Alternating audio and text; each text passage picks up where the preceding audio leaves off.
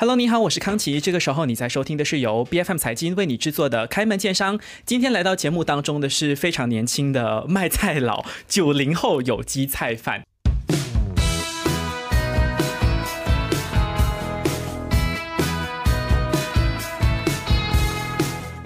呃，这个名字呢，其实还蛮有趣的哈，就是呃讲的不好听一些叫卖菜佬。我希望今天的嘉宾不要怪罪我。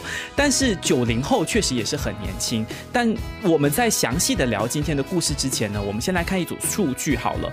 马来亚大学在二零一六年就公布了一份报告，呃，显示说我国马来西亚的有机食品消费市场呢，在二十二年前的这个份额只有十亿令吉这么多，然后到了最近的二零一六年这个。呃，时代转换了，所以这个数额呢，当然也就有所增长。可是增长的幅度非常的惊人，有百分之一百，达到一百二十亿美元。那么从二零一六年这份报告发布以来哦，直到二零三零年，其实学者都预估说，大马的有机食品消费潜力呢，每一年都会按年递增百分之十二点四。我想这个数据一连串下来，就不难解释说，为什么现在很多的年轻人要创业，他们可能就会开始去将视线转向绿色的产业，除了有什么呃可再生能源啦、环保的事业啦、太阳能啦等等。也有包括像今天来到节目当中的九零后有机菜贩，那么我们就要来问问他们的创办人郑凯文，其实有机蔬果的这个贸易和买卖方面，对他来说为什么有这么大的吸引力？我们马上欢迎凯文，欢迎你。啊，OK OK，大家好，大家好，是 OK。凯文，其实你看起来很年轻，然后开场我跟你确认了一下，你其实比我大一年。所以都是年轻人。你是大学一毕业出来就创业吗？还是有当过一阵子的打工族？对对对，我在我在 marketing agency 里面做了大概一年多的时间。OK，就还是有当过一阵子的打工族。有有有有。可是我会好奇，你看我我希望你不要怪罪我刚才叫你卖菜佬了 哈。可是很相信很多的这个家长听到说哦，孩子要创业应该是要赚大钱。可是当家长听到说哦，我要卖菜。那应该会有一些抵触吧？你当初是怎么去跟家人沟通？有没有得到过一些负面的评价？觉得说卖菜创业有前途吗？这样子的这种负面的评价？呃，其实还好诶。嗯哼，我我有跟我父母说，说他们其实也是说，哎，只要你你喜欢，然后你肯做，就你就去尝试而已。嗯哼，这样子，说他们也让我有一个很大的空间，让我去尝试不一样的东西了。OK，对，包括在打工选择工啊，选择什么事业啊，然后包括在读书选择什么科目啊，这样子，对对，他们都给我非常大的自由，让我自己去选择。OK，其实你的父母有讲到很重要的一点，你只要喜欢，你只要肯做。那有机蔬果其实让你喜欢的点在哪里？为什么会看到这个产业的一个空缺，让你想要去填补？哦，主要那时候呢，就是 after 就是打工了，应大概一年多，那时候就想要哎辞职，开始自己出来做。但是首那时候一开始的时候呢，还自己不知道其实要做什么行业。OK，啊，对对对对，所以后来呢，是我有帮有帮工前公司，就是呃负责一些项目，然后认识了这个爸爸梁先生。嗯哼，所以那时候还有在一个 Tech Tech X 里面呢，有一个讲座是关于农药的这个东西的。嗯。OK，说那时候就开始跟农业扯上关系。对对对对对，那时候想说，哎，我我我本身是想要创业，但是我同时间我也想要，呃，在赚到钱的同时，就是赚创造金钱的同时呢，也能回馈给这个社会这样子。嗯，所以那时候选择，哎，这个这个行业其实蛮不错的，就开始慢慢去接触跟了解这样子。对对对，嗯，了解。可是为什么会一？从年龄切入去做这样子的一个品牌的定位，就是叫做九零后有机菜，反正是因为看准自己就是年轻有本钱，是吗？哈哈，其实也不是啦，就是主要就是那时候刚开始，也没有想太多，也没有想太多，所以资源也有限，嗯，所以我们就是要快很准，就是快点开始，然后尝试整个整个模式跟跟呃跟去经营这样子，所以那时候就突然突然起来想到这个九零后有机菜饭，就是卖有机菜样子，然后刚好是九零后，所以我就直接放这个名字了，对，也没有想太多。OK，嗯嗯其实你说资源有限，在这么多这个访谈下来哈，其实有的嘉宾他可能跟你开始创业的时间点是蛮雷同的，蛮相近的。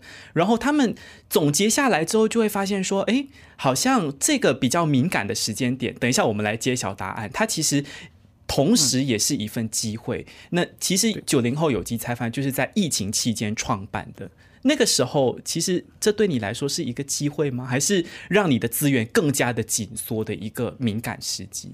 呃，坦白说，那时候开始的时候，刚好是呃，差不多要 RMCO，就是说大家都以为已经 recovering 了哦。OK，那时候说那时候开始的时候也没有说很很很大的爆发力，还是知名度怎么样，就是照开始罢了。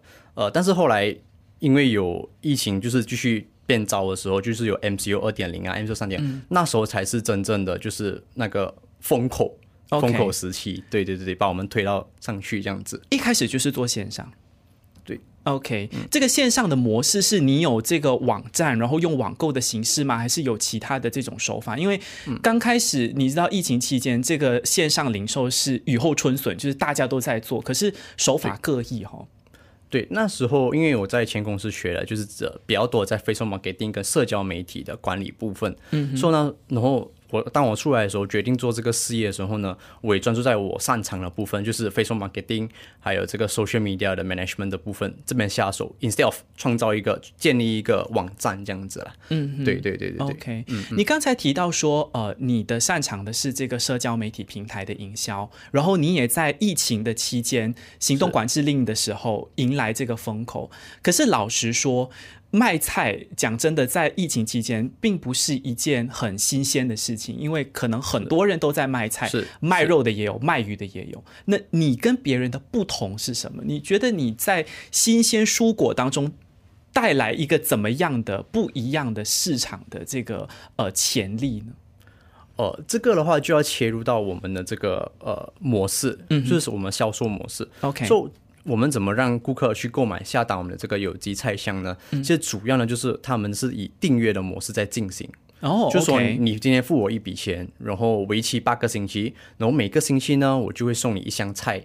OK，就是你刚才提到的有机菜香，对，有机菜香里面有不同种类的蔬菜，对对对对对对。这呃为什么会有这个模式？主要原因是其实我们的理念是呃一个保育环保的一个公司的理念，就是说我们希望说就是我们帮助农友转型，我们鼓励他们转型。嗯哼，所以转型了过后呢，他们会把这些呃。他们拿到这个 organic certification 的，有这个有机认证的，所以他们有有产量过后呢，他就会卖给我们。我们他们不会卖嘛，他们不会卖，就只能卖给我们。我们就会帮忙帮他们，就是做这个筛选啊，做这个呃品质管控啊，然后再卖给消费者。嗯哼，啊，对对对，所以这样子的一个模式呢，其实是帮助说，哎，我们可以鼓励农友继续的种植这个有机，就是有机种植，就呃让他们去坚持。同时间呢，我们也可以让消费者吃到当季的蔬丑蔬果。新鲜的蔬果，而且每一个星期里面的内容都会不一样，所以他们也可以得到一个很均衡的这个饮食。OK，对对对对对。关于有机的这个农民还有有机的人生，我们稍后后面会继续来聊。可是我觉得像有机菜香这样的概念，确实是很不错的一个想法，因为疫情期间，比如说像我们家里就。爸爸妈妈出去买菜也不知道要买多少，因为你不知道下一轮这个封锁会在什么时候发生，可能就会造成浪费。但是订阅可能就不会有这样子的问题。是是是。可是步入后疫情时代，你的这个订阅的模式还有在继续吗？啊，有有有，所以我们一般非常重视的顾客就是支持了两到三年。嗯，对对对，从一开始就跟着我们的，到至今都还在，就是有在继续跟我们。Subscribe 这这样子了，就是我们也是照样的，就是呃持续的服务他们。嗯，其实我好奇你们是用什么样的模式去执行这样的订阅？是我上你的网站，还是私底下跟你做对接？哦，主要呢就是因为那时候我们是做会做广告的，所以很多对接呢都是在这个 Messenger 跟 WhatsApp 里面进行。哦，OK，聊天的这种 APP，对对对对，所以主要呢，呃，这个模式它不容易做，是因为你需要大量的解释，嗯，你需要让他们知道说这个订阅菜香的这个模式的这个价值在哪里，而且你也要证明你自己不是诈骗，对对对对，我需要自己证明我不是诈骗，然后我是真的是想要服务你这样子，对对对，而且我们是给给就是保证这个品质的管控的部分，嗯，对对对对对，为什么没有想要做 brand.com 这样子的事情？brand.com 是什么网站？就是网站。对对，那时候主要呢是我们看准，我们锁一来了我们就锁定了，因为资源有限嘛，所以我我一来就知道说我们的顾客群是在什么年龄层。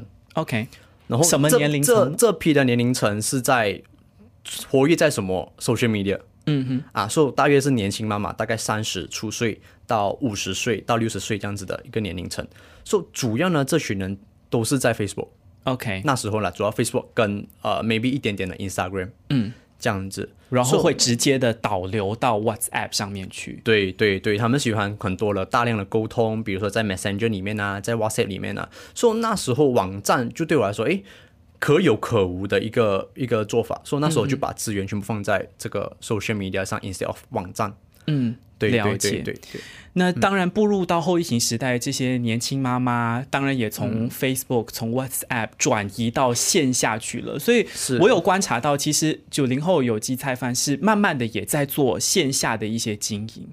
对对对 OK，对对。到现在为止，这个规模有多大了呢？是在全国范围都有销售点了吗？OK，所、以现在呢，我们首要的这个目标呢是占我们整个 Valley 的市场。嗯嗯。所、所以我们现在大概呃，比如包括大卖场，比如说 Village Grocer 啊、Jara Grocer 啊、Aeon 啊，再到呃这个小超市 Fresh Mart，再到有机店啊，或者是一些 Condo Mart，到至今为止呢，我们有大概有三十间，嗯，三十家的这个销售点。OK，对对对，这一点我倒是蛮惊讶的，因为其实我跟你对接访谈有好一段时间了，但是你每一次都好忙，我关注你的社交媒体，你天天都在到处跑，而且好像有跑到去槟城等等的地方，所以在其他州属的拓展也在积极的进行当中。呃，在槟城的话，已已已已经有一个团队在负责了，所以现在 for 外州的话，我们还在观察跟策划者还没有，主要还是巴生谷地区为主。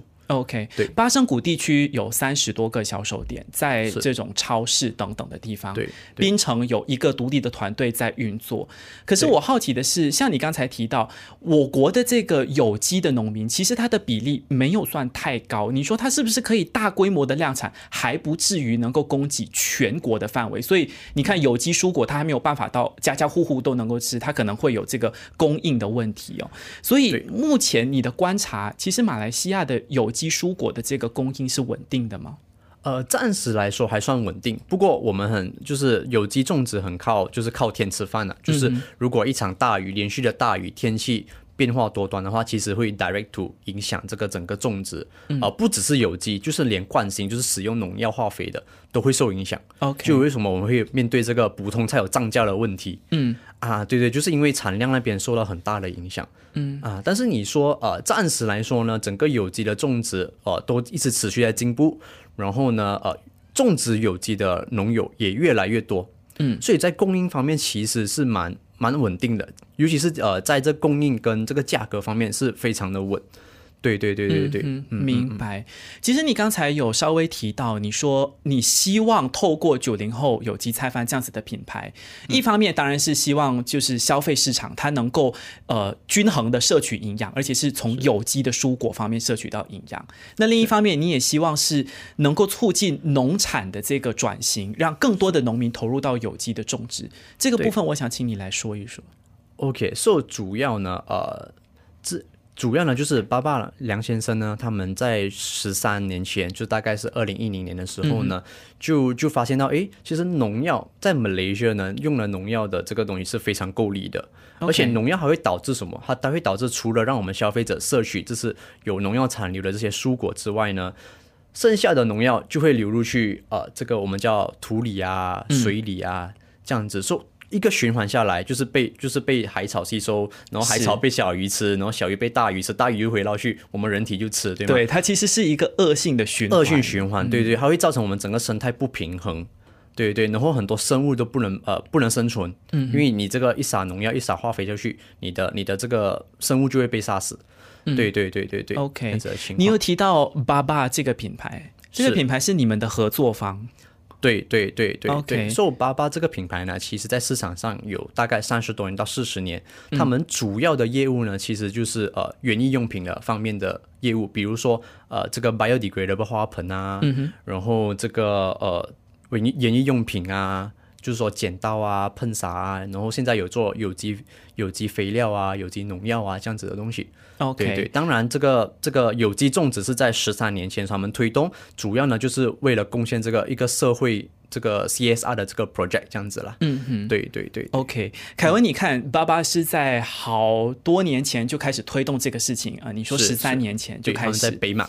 对。那你的这个加入，你跟爸爸促成了这个密切的合作。其实，你在这个合作当中扮演的角色又是什么呢？你怎么去，比如说教育这个农业的市场，跟他们说，其实有机才是未来的趋势。哦，当然，当然，我们自己也是要去深深入的了解，说这个有机的行业其中一个部分。嗯，然后再来呢，哦，我觉得九零后这个品牌，它更多的是一个一个桥梁。OK，一个站在消费者。与农友就是生产者的一个中间的一个桥梁，嗯，主要呢就是播我们把生产者的价值怎么带给消费者，让我们明白说生产者实际上面对什么问题，然后我们可以怎么去支持他们，因为我们有哦，我们曾经我们常说就是消费是一种力量，就是说消费者他每消费一个物品，那个都是对这个生产者的这个鼓励跟这个影响，是在商业的角度，它就是一个供需的关系。对对对，所以我们很建议说，诶，消费者必须要了解说。怎么去辨认一个好的产品？嗯哼，怎么去支持一个好的产品？so that 我们才可以 directly 呃这个支持这个好的生产者，去鼓励他们。嗯哼，对对对。我们分两个维度来谈，关于分辨怎么怎么分辨好的产品这一点，是跟刚才你提到的这个有机的认证是相关的吗？对对对，很像我们，因为在市场上呢，其实，在马来西亚市场。呃，在外国已经很普遍了，就是说他们这个有机市场是非常的普遍，然后他们也知道说怎么去分辨。但在大马市场就还是会，你会觉得，哎，感觉像我在我在巴沙卖，只要我说这个是有机的，然后安迪安迪们就会相信这样子，是没有喷农药的。对对，没有喷农药就是就是有机，或是我自家种的就是有机。但但其实真正来说的话是不是的？因为有机呢是必须有它的规格需要跟，嗯。然后呢，这规格是每年都要就是检测啊，然后你的地要隔离啊，这种种种的这个条规，然后再来呢，你才可以，当你符合了过后，然后你你通过了这个认，你通过了这个审核，你才可以得到这个有机认证，嗯，所以你才可以去 label 说，哎，我的农产品是有机的。嗯，这样子的说法，OK，对对，所以不是在呃这个菜市场上面看到哦，确实是有几个小虫蛀掉的洞，然后这个菜贩跟你说哦，我没有喷农药，那就是有机，其实是不准确的。对对，那它可能是土地你没有做过检测，还有重金属啊。OK 啊，所以说呀呀呀，对，就是这样子一个过程。了解，嗯。另外一个维度就是刚才你提到说，其实供需的关系最主要是这个消费者他有没有去了解说，比如说这些农友他们面对什么样的问题？对，其实我也蛮好奇，要种植有机的蔬果，他会面对的问题是什么？是成本吗？人力吗？还是靠天吃饭这个不可抗力的因素啊？当然就是呃环环相扣，就是全部都有。第一。天气不好的话，他们肯定就种植就比较困难。OK OK，再来就是呃，比如说今天我这片土地我种了一百 percent 的一百 percent 的这个有机蔬果啦。OK，那收成的时候呢，其实因为很多的这个虫害呀、菌害呀，是我们无法一百八千避免的，因为没有喷农药，没有用化肥。所以当我们收成的时候，可能大概只有剩下四十到五十八千。嗯哼。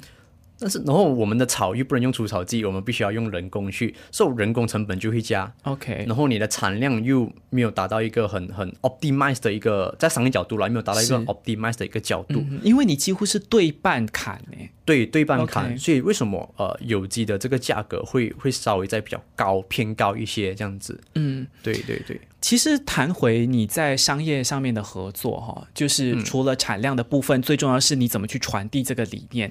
刚才其实就有谈到九零后有机菜饭，确实你们跟这个爸爸这家公司有合作。那他是有为你们提供有机蔬果的货源吗？还是你们是怎么去开拓你们自己本身有机蔬果方面的货源？这个是我第一个要谈的。OK，so 当然第一个就是我们有合作者，就是他他有合作的一些农友，我们就会 share。OK，OK，资源共享，资源共享，对，这是第一点。再来呢，就是剩下的，当然我们如果觉得说，诶，八生谷的这个货源呃有缺。那么我们自己呢，是哦，我们自己就会去找一下一些合格的货源，这样子。OK，我们要自己，我们要自己开发这样子。嗯，对。其实你们评判的标准是什么？也是只要你有政府方面发放的这个所谓的有机认证，呃，我就会用你。还是你自己也有一套审核的这个流程？因为毕竟不是所有的这个农友，他刚刚开始转型，他都知道说，哎，其实政府有这样的有机认证。OK，so 我们除了有看这个有机认证之外呢，我们也有也会去参观这个农场。嗯哼，他们怎么去呃实地走访？对对，实地走访，怎么去管理他们的农场？怎么去种植这些呃农作物这样子？嗯哼。对对对，所以必须必须觉得说，哎，整个东西是非常 OK，然后也是有有机认证，我们才有机会考虑说，呃，合作这样子。OK，对对对，其实有没有这样的一个可能性？这只是我的想象啦，哈。你可能在帮助这些农友做有机转型的时候，确实他的这整套流程经过你的这个勘察之后，都是符合标准的。诶，你就会鼓励他们说，不如你去申请有机的认证，然后我们进一步促成这个货源的这个合作。这个是你们也有在做的事情吗？呃、这个部分就是就会是地方第三方做，而不是我们做的。他可以找好像比如说卖 organic 的这个 Malaysia 的官员，就是、就是这个政府机构的官员。嗯，再呢就是有一个另外一个民间认证叫 Earth Tech Certification，OK，就是这个呃我们叫地地球标章。嗯啊，所以就必须我们会可能会鼓励他说，哎，你 contact 这个第三方的呃这个机构，嗯说得让他们派审核员去帮你做审核 OK 做一个更完整的审核。因为毕竟我们只是看而已，嗯，啊，都还有很多很多一些呃需要专业的人需要专业人去审核跟去考察这样子。明白。对对对，其实这样谈下来，我就大概理清了呃九零后有机菜饭跟爸爸之间的合作的关系。可是我浏览你们的社交媒体平台，你们大部分的这个包装，我可以说几乎所有都还是展示爸爸的这个爸爸 Organic 的商标，这是为什么呢？为什么不是你们自己的这个 packaging？OK，所、以前面我提到说，呃，爸爸它是一个园艺用品，所、以他们这个是有机种植是他们的这个 CSR project。嗯哼，OK，所、以他们已经推动了，在北马啦，在北马已经推动了十三年。嗯，所、以当然这个品牌就有一定的影响力了。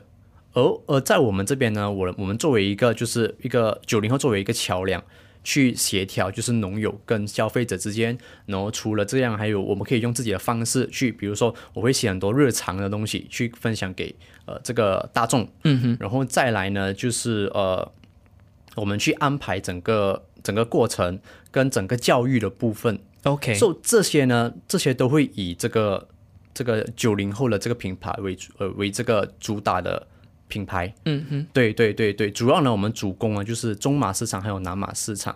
但是因为包包 Organic 本身就有一定的基础了，嗯，所以然后我们的合作也非常愉快，所以我想到说，诶，倒不如我们就直接用包包 Organic 嗯为这个产品的品牌，而背后在执行的就是九零后的团队，嗯哼。这样子的一个部分。对对明对。白。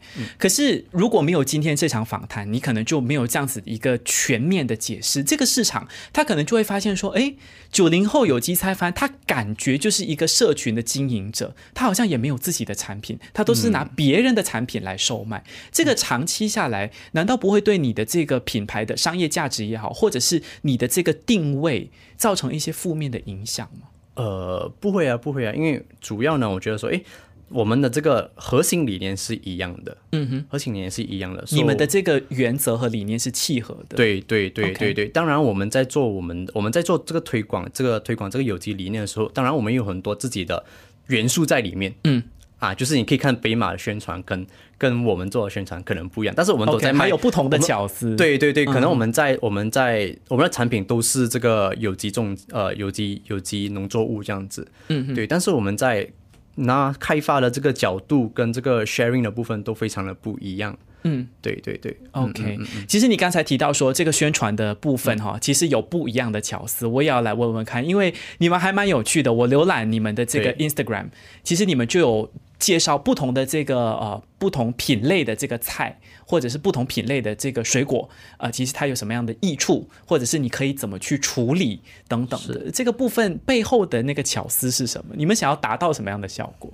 哦，其实就是一个呃，我们想要跟跟大众、跟消费者有一个很很直接的互动，然后是这个互动是很 direct to，就是会引起他们关注的一个 engagement 这样子啦。嗯，所以比如说我说，诶，今天羊角豆是大家都会常吃的，但是其实羊角豆真正背后的营养是什么，他们可能都不大知道。OK，所只是因为我喜欢吃羊角豆。对对对对对对，所以我们就会做一些呃很特别的一些呃知识呃知识型的这些 content，嗯，去跟他们交流。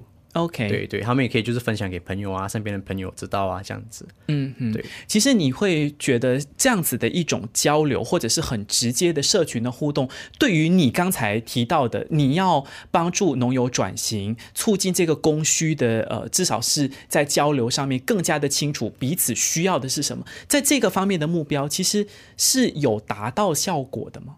呃，有啊，有啊，有啊，有啊，是有是有一定的效果的。所以基本上就是呃，engage 过我们的很久的顾客，其实都了解到说，诶，我们现在是面对什么问题，他们就背上我的这个平台，就是我的品牌，就知道说，诶，我们的 sharing 就知道说，我们到底现在是农场发生什么事情啊，然后诶，怎么菜会这样子啊？OK，然后我们在外面买到菜是怎么样啊？嗯，都都都都都蛮蛮有趣的，对对，有很很很多的沟通，就是跟他们。嗯，对，所以这个九零后有机菜饭，慢慢的还反而变成了这个农场情报员 啊，会会会，我们会 update 说，哎，今天你看你看下大雨了，我们这批菜没有掉，这样子，就是用有趣的方式去给他们呈现整个整个真实的情况，这样子。嗯哼，对。其实最后我也想要跟呃凯文来聊聊九零后有机菜饭，很明显就是呃你们是代表九零后。在解决有机的这个农友的一些问题和痛点，在这个市场当中，其实你对于未来这个有机的农作物的种植有怎么样的一个想象？其实你会希望透过这个品牌创造一个怎么样的价值呢？对于在年轻人的这个思维里面，其实你想要造成怎么样的一个社会的改变？呃，当然最主要的是，我们希望说，就是可以鼓励到这个消费者呢。更支持更多这个有机产品，嗯，所以当这个这个需求量增高的时候呢，自然你你也间接的鼓呃间接就是鼓励农友转型了，你知道吗？就是他们就会鼓励。那么当我们在做这个这个供应都在上的时候呢，当然接下来影响就是我们土地受影响，就是说我们会有很好的改善，嗯，整个环境整个生态呢就慢慢恢复去比较健康的一个生态。对对对，这个是我们想要的。再来呢，就是九零后呃，这个品牌呢，其实想要达到了，因为我们有一个愿景啦。这个愿景就是我们希望说，透过不同的角度去认识有机。很像今天你认识我是因为可能是我的有机蔬果认识到我们，嗯。但是我们希望说，可以透过不同跨行业，比如说我们今天是可以做 restaurant，我们可以做 F&B，我们可以就是做加工食品，嗯。所以这些呢，都是去满足不同的不同的这个客户群。做客户群就可以透过我们不同的渠道去认识到底什么是有机，去了解什么是有机，然后可以带给这个社会的价值又是什么？嗯嗯啊，我们希望是可以建立一下，就是让他们说可以这样多个角度去认识有机这样子。嗯嗯，对对对。其实有机农作物有趣的是，在呃消费端我们是负责吃，在这个呃供应端我们是负责种。最重要的是，在这个绿色转型的过程当中，我们需要的是一座桥梁，这样子其实才能够真正的让供需两端都能够拉近彼此的关系，然后了解这个绿色转型的浪潮背后，其实它真正意味的是什么。那么我相信，在这样子的一个呃大范围的动作当中呢，一定少不了年轻的力量哈，帮当。当中就包括九零后有机菜饭的创办人郑凯文，今天非常谢谢你来到节目当中，谢谢，好，谢谢，谢谢。开麦见商是 B F M 财经制作的节目，你可以在财经官网 C A I J I N dot my B F M dot my 或者最新版本的 B F M App 以及各大播客平台收听到我们的节目。这个节目每周二、三早上十点准时更新，更多精彩内容欢迎您到 Facebook、Instagram、LinkedIn、TikTok 以及最重要的有 YouTube 搜寻财经的财，今天的金开麦见商，我们下期再见。